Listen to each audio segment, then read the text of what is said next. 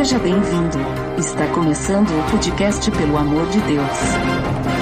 Pelo amor de Deus! Tá, podcast, pelo amor de Deus, eu sou Ed Drummer e o Espírito Santo de Deus não é uma pomba, né, mano? Não, não é uma pomba. Não, Duda, de fato o Espírito de Deus não é uma pomba. É isso aí. E também aqui conosco hoje, Jairo. Olha só, eu voltando de novo, estamos aí para gravar uma nova série. Olha ali, hein? Jairo, ultimamente está participando bastante aí dos podcasts. Minha Não. meta aqui é passar a botega. Ih, tá, tá longe, hein, Jairo, uh, Marlon. Mas assim, ó, o Botega faz tempo que não grava também, então, mas daqui a pouco tu passa, hein? Mas hoje a gente não tá reunido aqui pra falar do Botega e nem de participações, mas estamos reunidos para iniciar mais uma série do PDD, que nem o Jairo comentou. Essa série é a série 316 e hoje nós vamos começar por Mateus para falar então sobre a Trindade no batismo. Tá beleza, Edson! Você está escutando o podcast no site pelamordedeus.org.br, que vai ao ar sempre nas sextas-feiras, a cada 14 dias. Curta nossa fanpage em facebook.com.br oficial PADD. Também siga no Twitter, através do arroba underline PADD. Ou entre em contato conosco através do e-mail contato arroba pelamordedeus.org.br.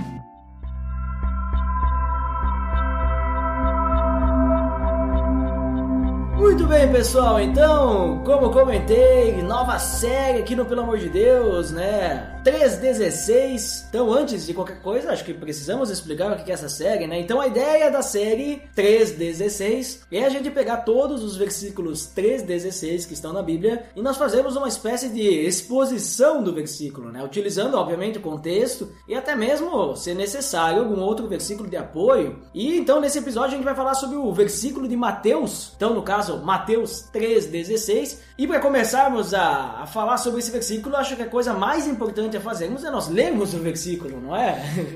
Separamos aqui 10 versões dos Nossa. 316 da Bíblia para que a gente possa ver em diversos, não contextos, mas em diversas versões, como é que está escrito na Bíblia, então, em Mateus 3,16. Então, tu vai ler o que aí, Marlon? Vou ler o primeiro, Mateus 3,16, a versão NVI. Opa, NVI, que é a nova versão internacional, o que que diz? Assim que Jesus foi batizado, saiu da água. Naquele momento, os céus se abriram e ele viu o Espírito de Deus descendo como pomba e pousando sobre ele. Opa, Jairo, tu quer ler alguma versão aí também? Eu vou ler a versão um pouquinho mais rebuscada, que é a versão Almeida, então. Opa, E sendo Jesus batizado, saiu logo da água, e eis que se lhe abriram os céus, e viu o Espírito de Deus, descendo como pomba e vindo sobre ele. essa aí é o meio da corrigida fiel, isso? Com certeza. Ah, essa é a, é a mais santa. É a né? mais. Tem óleo nessa Bíblia.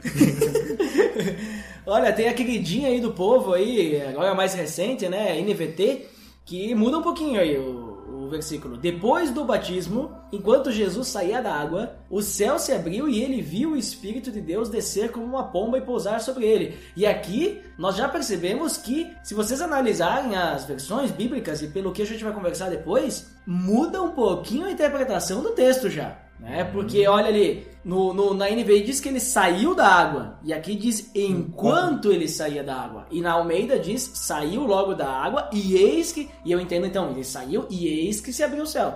Não sei se NVT, né? É heresia. Não, tá. É, mas tem a, a mensagem também, que, que é uma, uma Bíblia assim, mais, mais paráfrase, né, Marlon? Isso. O que, que diz a mensagem? Assim que Jesus saiu da água, os céus se abriram, e ele viu o Espírito de Deus, a semelhança de uma pomba, descendo e pousando nele. É, olha ali, já fica mais parecido com todas as outras, né? E se a Almeida, ela é a, a fiel, né? Então... Vocês querem ler mais alguma versão? Você tem mais alguma versão pra ler aí? A gente vê na é, é, NTLH também. Ah, claro, a tradução linguagem de hoje, que na verdade é mais antiga que Almeida século XXI, né? Mas ela também, diferente da NVT, ela deixa muito clara, bem pausado as situações. Logo que foi batizado, Jesus saiu da água. O céu se abriu e Jesus viu o Espírito de Deus descer como uma pomba e pousar sobre ele. Ela- ele pousou, pausou as situações, né? Aham. Mas então assim, só com esse versículo, né? Só o Mateus 3,16, sem utilizar o contexto em primeiro momento, sem utilizar nem, nenhum outro versículo, utilizando só as versões que a gente tem disponível aí, sei lá, até a linguagem original, se vocês tiverem um manuscrito nas mãos aí. o que, que a gente pode entender em primeira instância o significado desse, desse versículo? O que, que a gente entende? O que, que aconteceu? O que, que tem aí? Acho que o primeiro ponto que a gente vai perceber, Jesus foi batizado. Jesus foi batizado. Concordamos, né? Beleza. O- Eu separei em três pontos importantes aqui, então, que eu consegui identificar nesse versículo logo de cara, que é, então, claro, Três pontos, hein? Olha ali, ó, Olha. só um versículo. o batizado de Jesus. É três pontos e cada ponto são 16 16 pontos, subpontos. De- Subpontos. Eu acho que ele escreveu 16 linhas. Cada... a numerologia da Bíblia.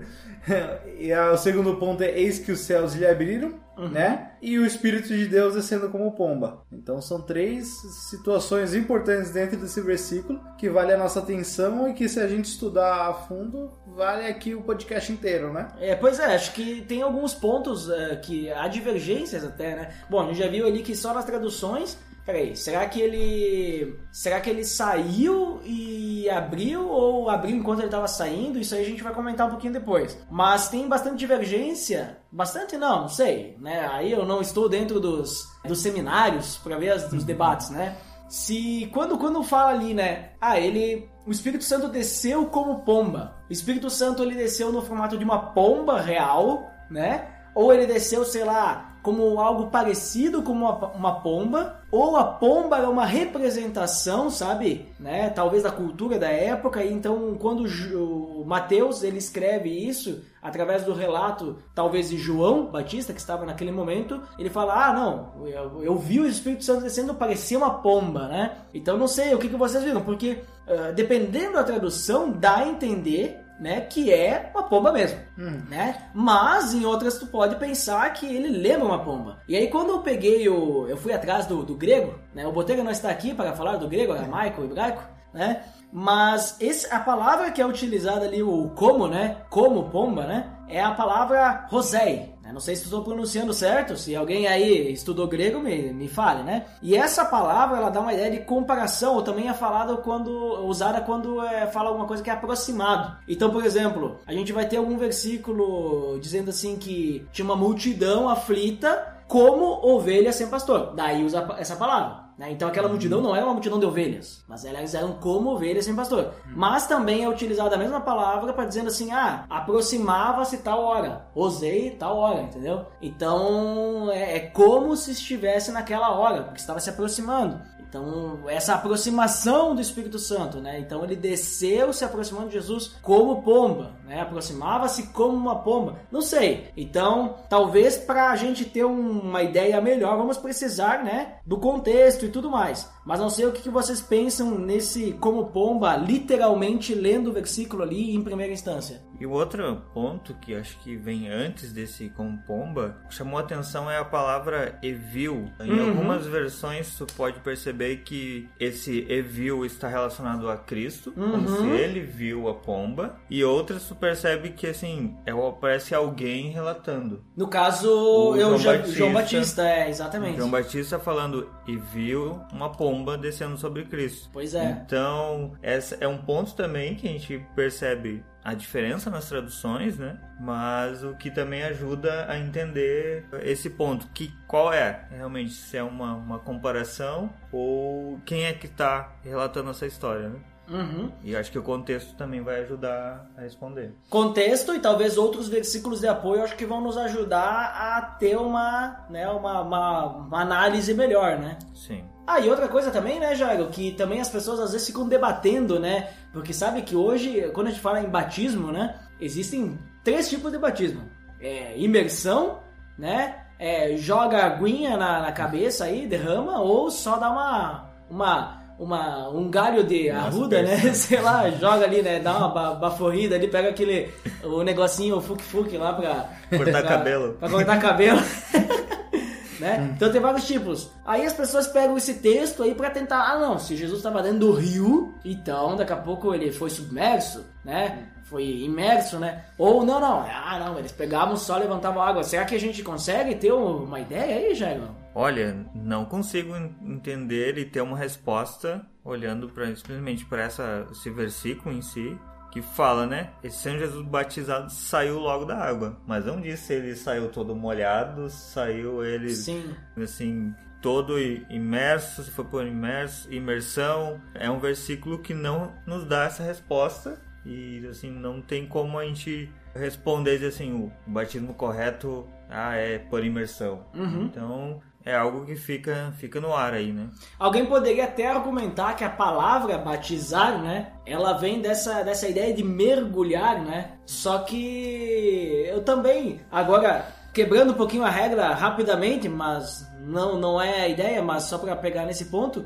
se a gente pensar no, na ideia do batismo de João Batista, né? O propósito dele do, do mergulhar, sei lá, a gente não tem que pensar que o batismo era a demonstração ali física e tal, mas era a questão do coração, né? O batismo de João Batista, que não vai ser o assunto de hoje, né? Porque a gente já gravou sobre isso, inclusive, link no post. Ele era assim uma demonstração de arrependimento, né? Então, indiferente se o cara ia derramar na cabeça lá, ia mergulhar ou não, a questão é que a pessoa estava, né, realmente demonstrando aquilo, né? Passando por aquele momento de humilhação, né? Então, É uma mudança de atitude, né? é, eu acho Porque- também, hoje em dia também não vem o caso, né? Acho que. Sim, que eu acho que talvez faz muito mais sentido se é uma mudança de atitude, uma mudança de pensamento, quando molha-se a cabeça, né? Então os dois versículos, ou duas versões de ah, um Uhum. batismo que realmente só derrama uma canequinha na cabeça ou imersão, vai, vai, as duas vão colaborar para o mesmo sentido, né? É, e só abrindo mais um parênteses, na, na igreja que a gente congrega, a gente faz pela imersão, né? Faz o mergulho. Mas, caso tenha alguma pessoa que tenha algum problema de saúde, de deficiência física, tá grávida, sei lá, nada impede de pegar uma canequinha e derramar na cabeça, porque o simbolismo é o que importa, né? Ah, não, porque a pessoa não vai estar deitando, sendo mergulhada, não vai ter o simbolismo total. Não, mas o que mais importa aí é o testemunho dela, a demonstração pública do significado todo do batismo, né? A gente muitas vezes fica se pegando nesse negócio e acaba virando uma religiosidade, né? Então tem que tomar cuidado também, né? Até para deixar claro que o batismo, né, ele não é, não está explícito que ele é necessário para a salvação, né? É, o batismo ele é a representação pública da nossa fé em Cristo Jesus, mas não que ele seja necessária, né, ou seja um ato em si que vai trazer como uma religiosidade a salvação à pessoa. Mas como o Jairo falou antes, né, é muito mais a forma como você vai fazer, não importa desde que né, haja uma mudança de atitude.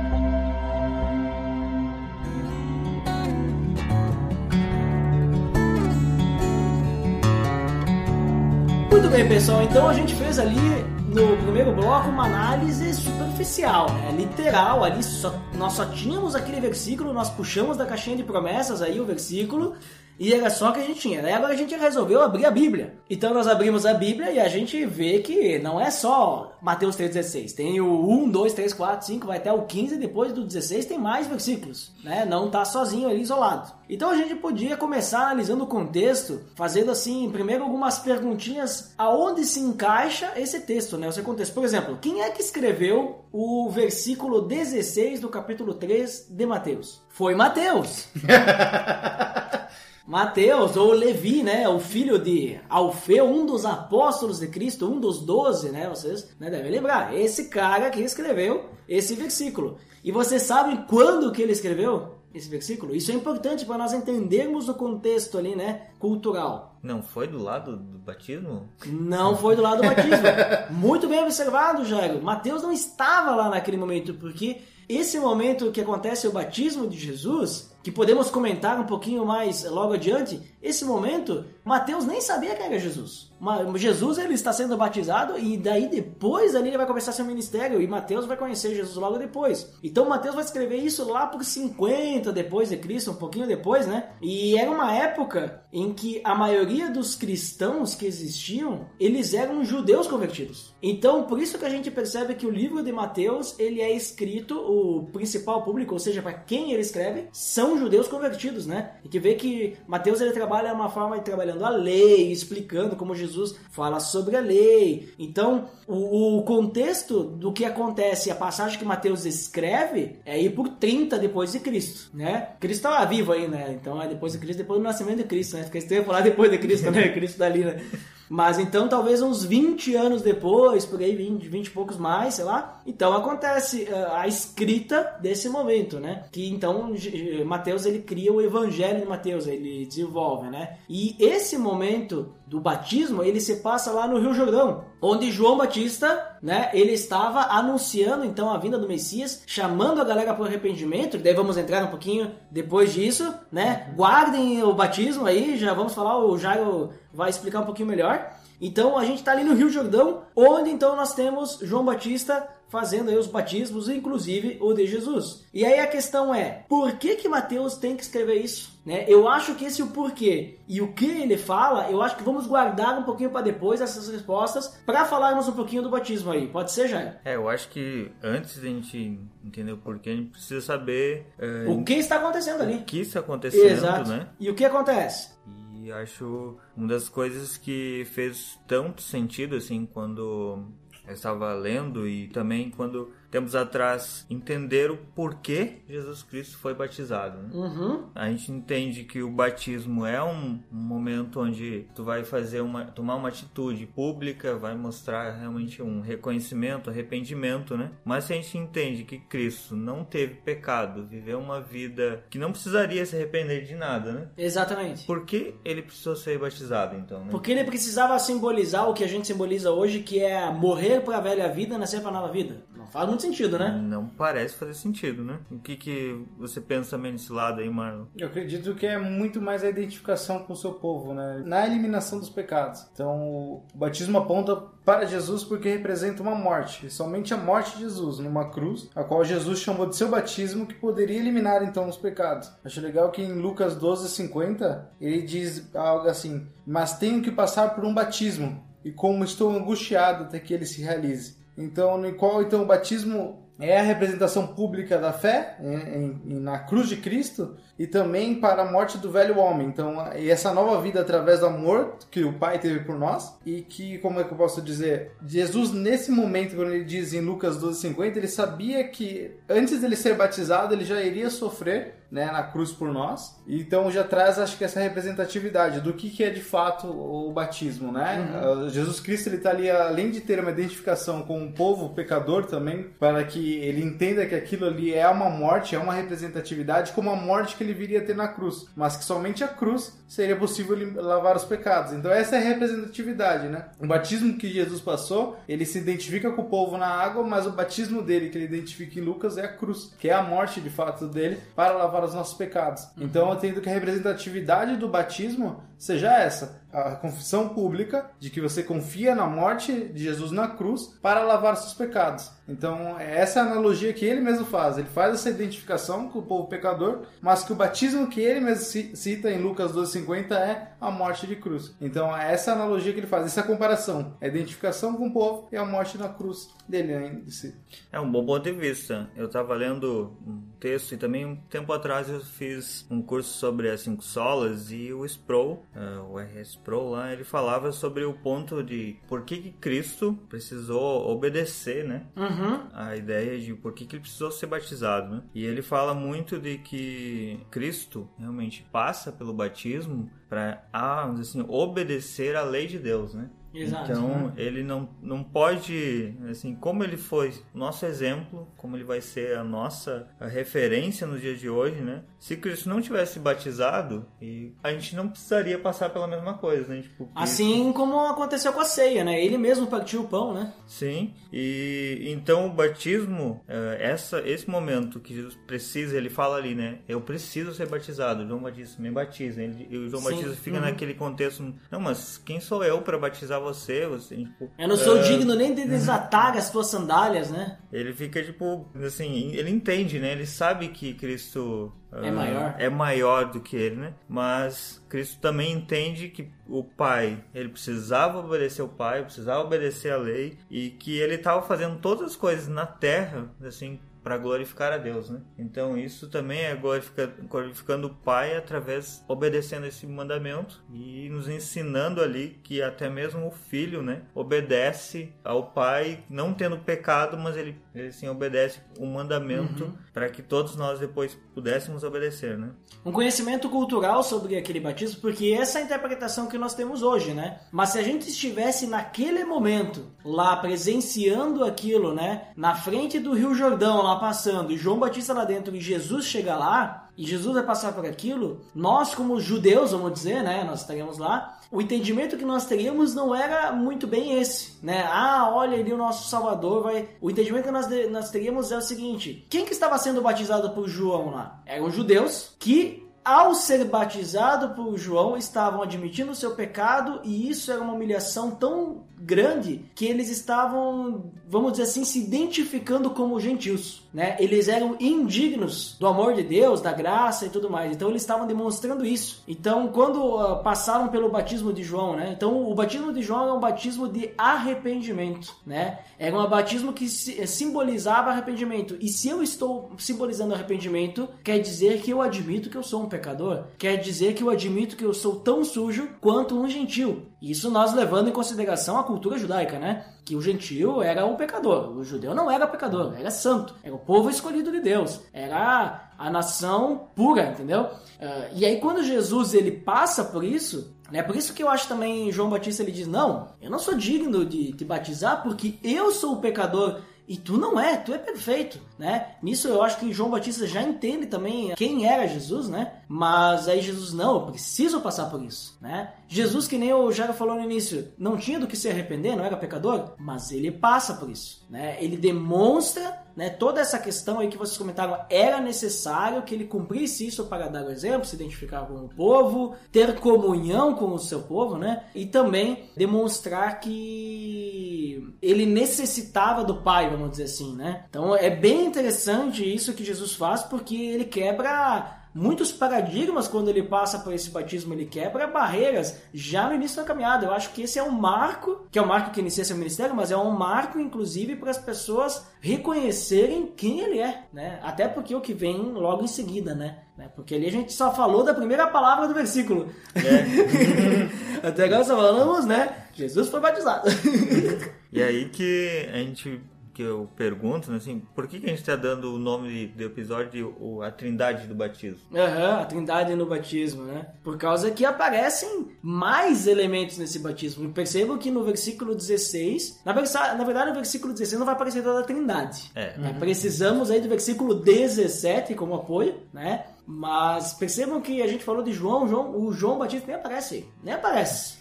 Porque vai aparecer ali Jesus saindo, vai aparecer o Espírito Santo e no 17, então, A uma voz. grande voz, né? Esse é meu filho amado, de quem me agrado, né? Que aparece. E a gente pensar todo o processo, né, de Cristo ter sido batizado, se humilhar também para essa lei, né, para o momento que ele precisava obedecer, mas entender e olhar para aquele momento, ver que ele está passando como, como um gentil, como você falou, mas automaticamente quando ele foi batizado, essa voz, assim, confirma, né, algo que não acontecia com todas as pessoas, né? Algo que nunca tinha acontecido, né? Então isso foi um grande símbolo para aquela época e para as pessoas ali perceberem, não, esse realmente é, é diferente, né? O testemunho disso, então, de que ah, Jesus ali, ele é um cidadão do, do céu, que é que vem fazer parte dessa trindade, é quando eu falei ali da segunda parte do versículo, né? Eis que lhe abriram os céus. Em Isaías 42, 1 diz, Eis o meu servo, a quem sustento, o meu escolhido em quem tenho prazer, porém nele meu espírito, e ele trará justiça às nações. Então esse é um testemunho paralelo, que confirmou a identificação de Jesus como servo do Senhor, né? Então,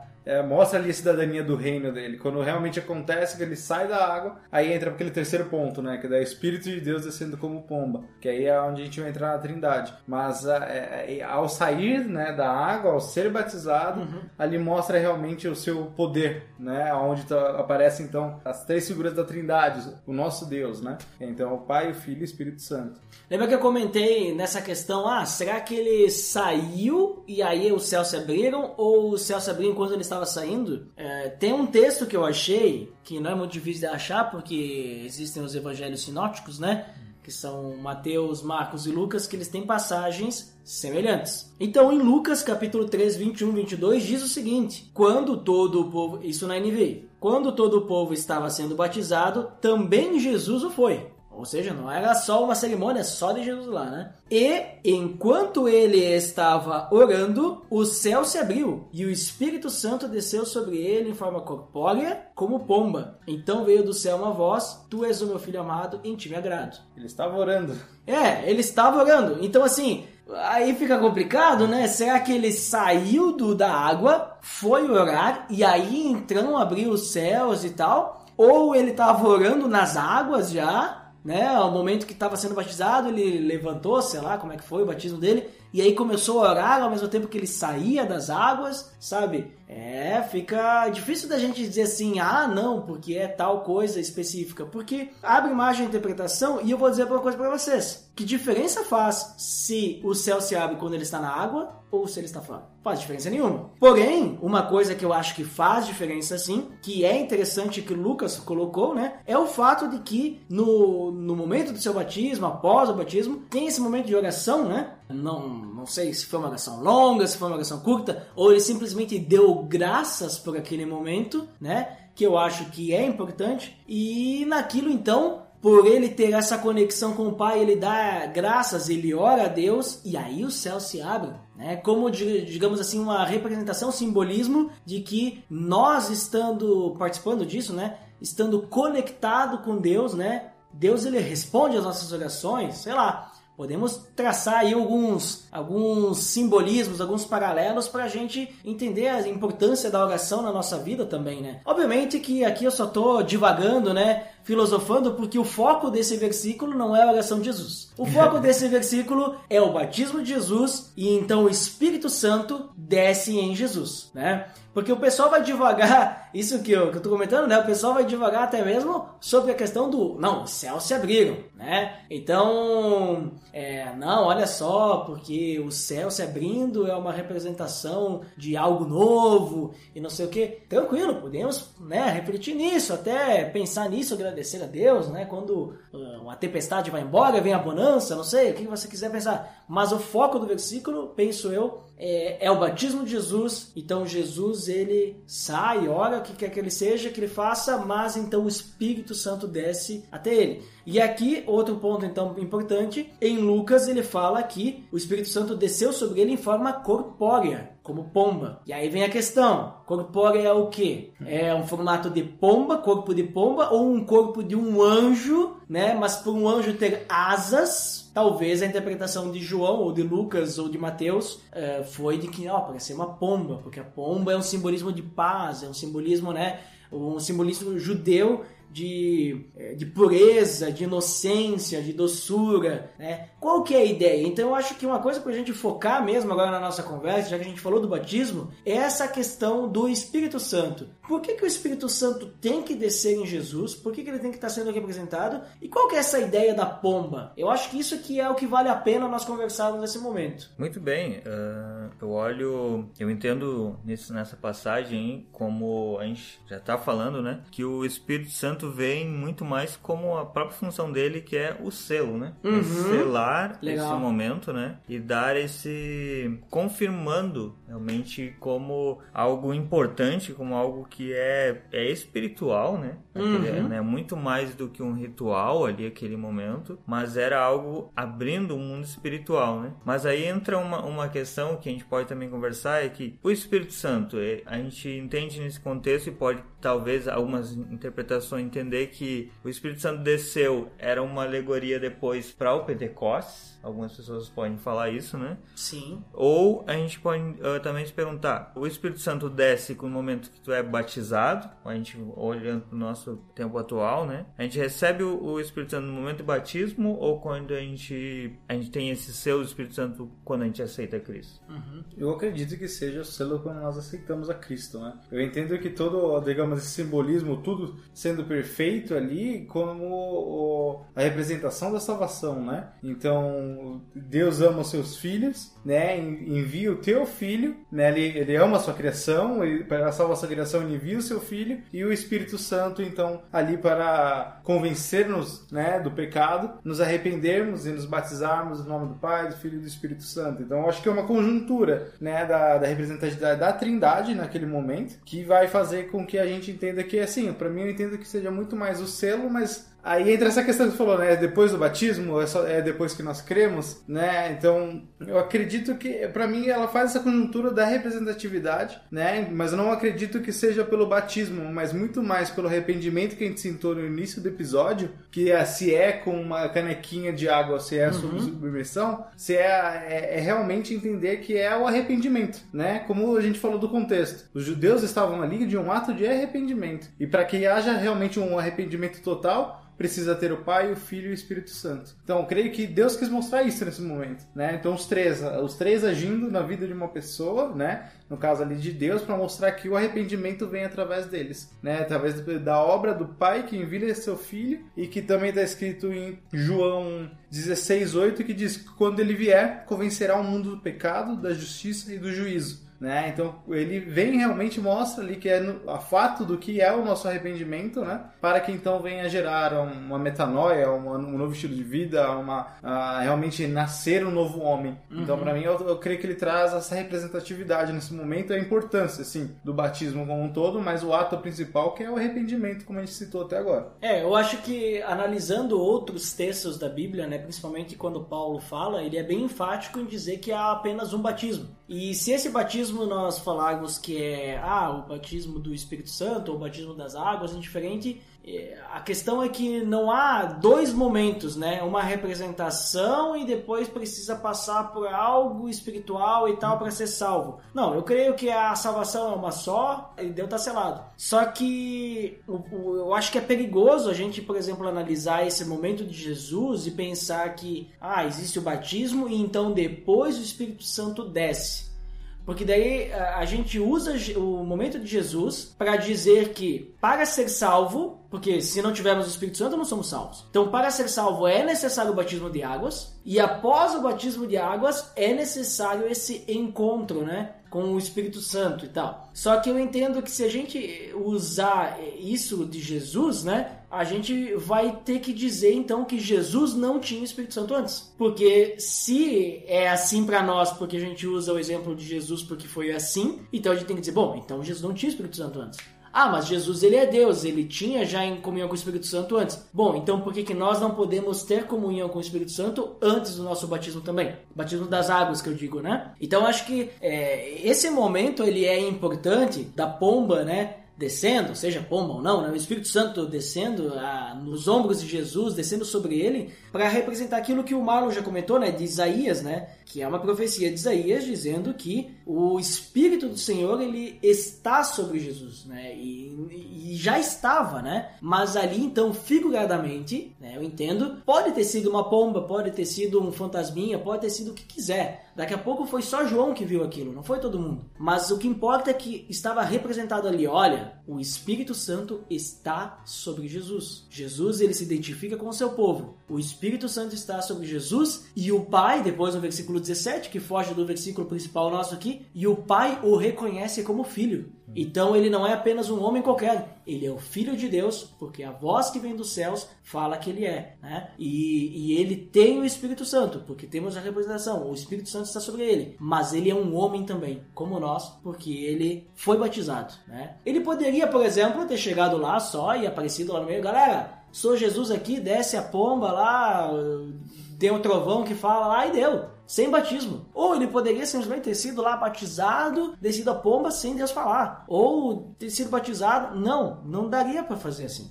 Porque Jesus, ele é homem, ele é Deus, ele é filho, ele é o Salvador, ele é tudo, né? E precisa estar representado. Então eu acho que é extremamente completo né? Tudo isso. Mas não significa que hoje nós vamos pegar, nós vamos mergulhar lá na piscina e depois, depois alguém vai soltar uma pomba lá com uma cordinha e jogar na cabeça da pessoa, né?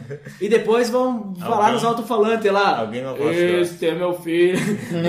não, não é assim que funciona. Isso é Jesus, né? Tanto é que vocês comentaram já, né? Quando Jesus ele chega lá no final dos evangelhos, ele fala do batismo que nós teríamos. O batismo da salvação, a representação da salvação é diferente, né? Então acho que são é legal gente ter essa conversa, né? De analisar o contexto, né? E vocês falando já veio ouvindo coisas, né? E percebendo, ah, Paulo fala isso lá em Efésios, ah, o Jair falou do selo, né? Somos selados pelo Espírito Santo e o Espírito do- da promessa, não sei o quê. É bem interessante, assim, como a gente começa a perceber a importância disso tudo, né? O quão completo é, né? E eu acho que essa questão de, como tu falou, a gente pegar uma parte do, do- apenas do versículo e dizer assim, ah, que a gente precisa depois de um selo, né? ah, Num outro momento, a gente é o erro de querer só, só uma parte, né? Porque no versículo 17 fala que a voz de Deus falou naquele momento. Então a gente teria também necessidade de ouvir uma voz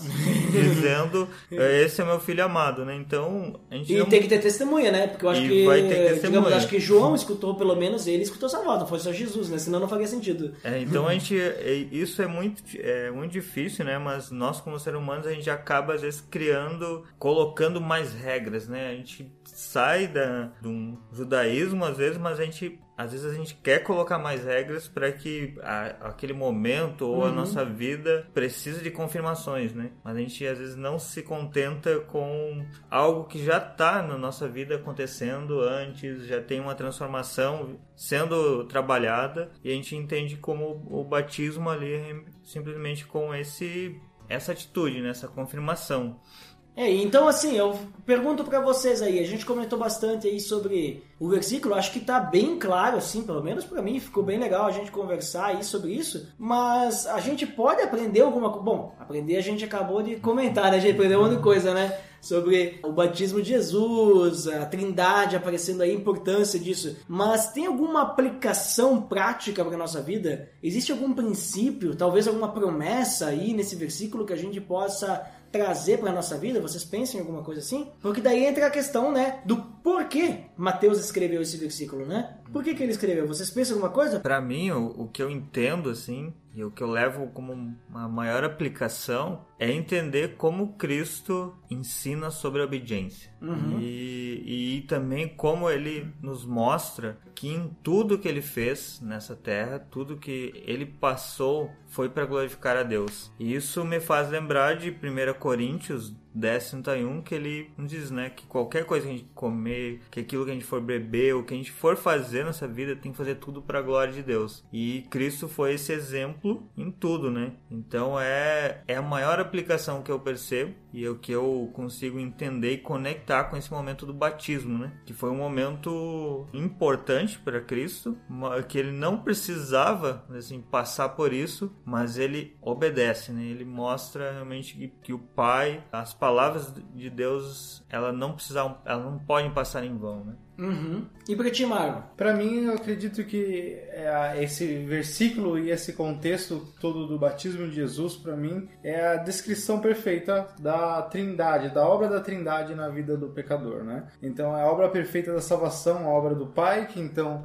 já ama os seus filhos antes da fundação do mundo. Ele envia seu filho para buscar, então, como eu disse antes, o Espírito nos convence do pecado. Então, se a gente tem talvez muitas dúvidas sobre a Trindade, né? Eu acredito que nesse contexto e nesse, nesse versículo a gente consegue entender de forma mais prática o que, que a Trindade então age na nossa vida, o plano da salvação da Trindade em nossas vidas, né? Não ver o Espírito Santo e Jesus e Deus tão isoladamente ou tão distante como às vezes nós costumamos ouvir ou entender. Então acredito que dessa forma eu entendo que seja a aplicação à nossa vida, essa forma de entender a Trindade, a- talvez o, o plano perfeito da salvação da Trindade com o homem. É, o legal é que além da trindade, que vocês comentaram comentaram aí essa questão da submissão né, de Jesus, né? Então, Jesus ele se identificando com o povo, mostrando, dando o exemplo, né? Que nem o Jago falou, e a Trindade aparecendo também vai mostrar a divindade de Jesus e a identificação de Jesus como o Messias, né?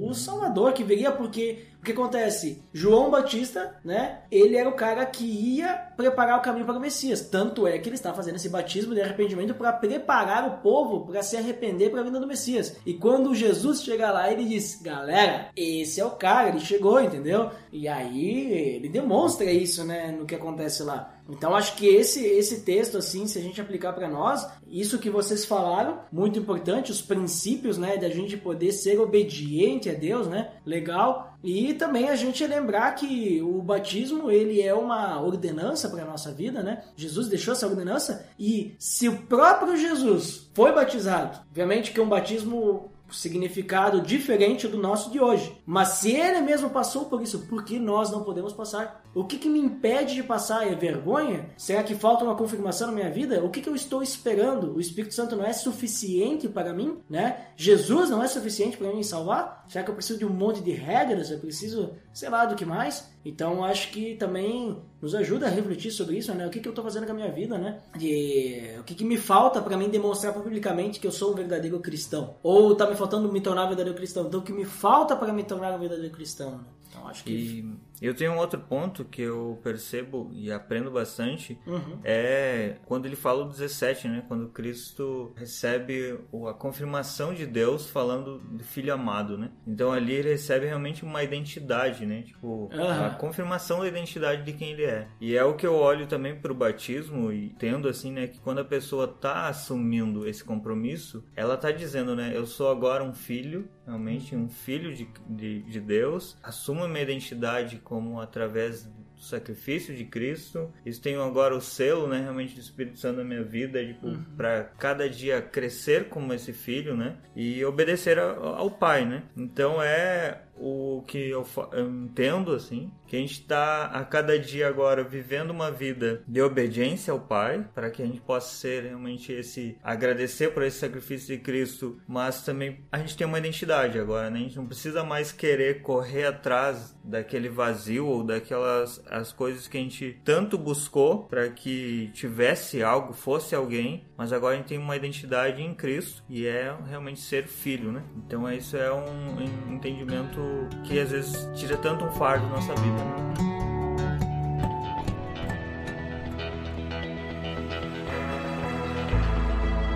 Muito bem, pessoal. Considerações finais, então. Muito legal esse papo aí. Nossa, a gente passou aí mais, sei lá, uns 40 minutos falando de um único versículo. Veja só, né, como a Bíblia é rica. Mas esse versículo, porque vai ter uns aí da série que nós vamos ter que arrumar coisa pra falar, né? Mas vamos lá. Então, assim, as considerações finais nessa série vai ser um pouquinho diferente. Vamos ter a consideração final, obviamente, é normal. Mas eu gostaria que vocês dissessem, na opinião de vocês, se esse versículo, isoladamente, né, o versículo sozinho, 13,16, ele vale a pena ser decorado, né? Vale a pena ser lembrado, se ele tem serventia isoladamente para que a pessoa possa decorar e refletir sobre sua vida, para sua uma aplicação pessoal ou uma promessa, não sei. Né? Então, Jairo, por favor, suas considerações finais e não esqueça então de dizer se vale a pena guardar esse versículo aí na carteira aí.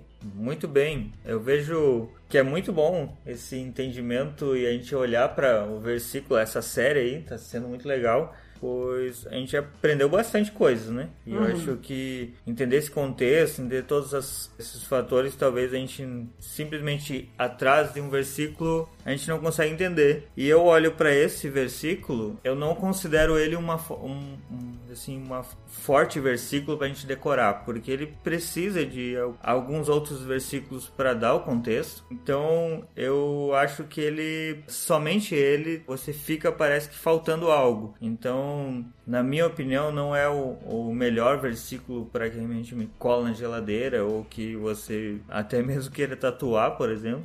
Ah, não me traz essa ah, assim um contexto todo para ele, né? Mas é um versículo que faz realmente entender e é, um, e é um grande momento onde a gente pode e precisa estudar cada vez mais, né? Legal. Muito bem, Jairo, muito obrigado aí pela tua participação aí, sempre aí presente aí na, na, no Pelo Amor de Deus aí no podcast. E agora o Marlon, outra pessoa, figurinha carimbada aí do PDD, em suas séries. Fruto do Espírito se foi, mas começamos outra. Mas- Não vou ficar órfão do Marlon aí. Ah, meus caros ouvintes. Mas é um, um desafio para mim, eu confesso para vocês que falar sobre a, a exposição bíblica para mim vai ser um grande aprendizado. Né? Eu que sempre fui para um lado um pouco mais emocional, né? sempre peguei coisas isoladas, ah, ficar sobre um versículo e desmembrar ele totalmente, além de ser um desafio, é um desafio prazeroso para aprender outras formas também da gente entender o contexto bíblico, né? Então eu pretendo aí aprender muito mais com essa série, agora que nós estamos iniciando, acho que esse foi um piloto. Deem seus feedbacks também como foi, acrescentem também, critiquem também se tem algo que a gente esqueceu. Daqui a pouco eu disse qual Mas- que vocês querem que seja o próximo. Exato, também. Então, tudo isso vai acrescentar e também para que a gente continue aí com, com a série, para até saber, acho que essa série deve durar aí um ano, um ano e meio pelo menos. Ih, vai durar bem mais, tá louco? que nem todo livro tem 13, 16. Mas tem bastante.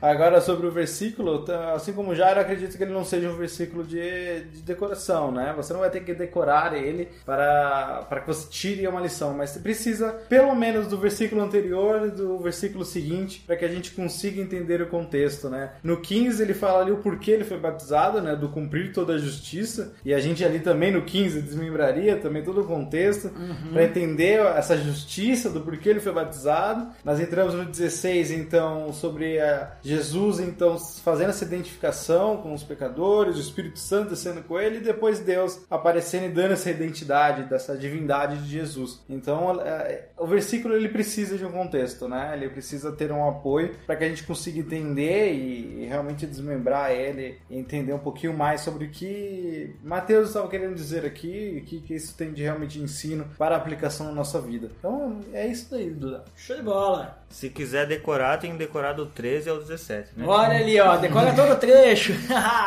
Muito obrigado, Marlon, também por participar aí, estar sempre aí presente nos podcasts, pelo amor de Deus. E eu também concluo, eu finalmente considero que é bem interessante aí a gente saber sobre o batismo de Jesus. Acho que é muito importante isso. É algo de extrema importância. Se a gente não decorar, pelo menos saber aonde está e o que quer dizer, né? Talvez decorar realmente. Eu também concordo que esse versículo vai lá pra caixinha de promessa lá, sabe? Que tu puxa lá e tu lê e não, não é suficiente sozinho.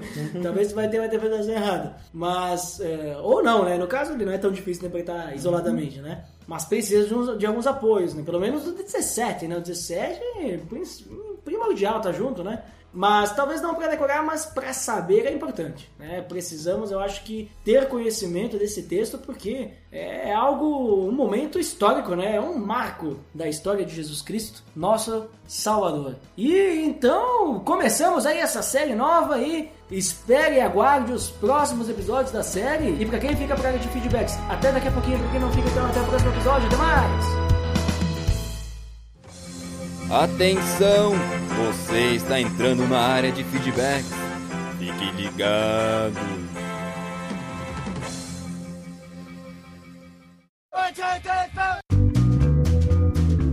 Estamos na área de feedbacks do PDD. Uau! Fantástico, Dandeco! Veja que homem. Nós dois aqui novamente reunidos para esse momento sublime, esse momento estradiovaigio, esse momento neurostésico, né, Dandeco? E vale lembrar que também, já que nos reunimos sempre, o feed do Pelo Amor de Deus qual é? É o pelamordedeus.org.br barra feed barra podcast. E você também pode assinar no iTunes e nos avaliar dando as estrelinhas, que nos ajudam muito. Contamos com você. Acessando pelamordedeus.org.br barra iTunes, você vai ter o link direto para a nossa página lá no iTunes. Obviamente, você vai ter que abrir depois lá no seu aplicativo, né? Então, se você não tem aplicativo, vale a pena instalar aí para nos dar as estrelinhas, ajuda bastante, né? Para mais pessoas poderem conhecer e serem edificadas. Andeco, vamos ao episódio anterior, aos feedbacks dele, que nós falamos sobre jovens na igreja. Quem que foi primeiro?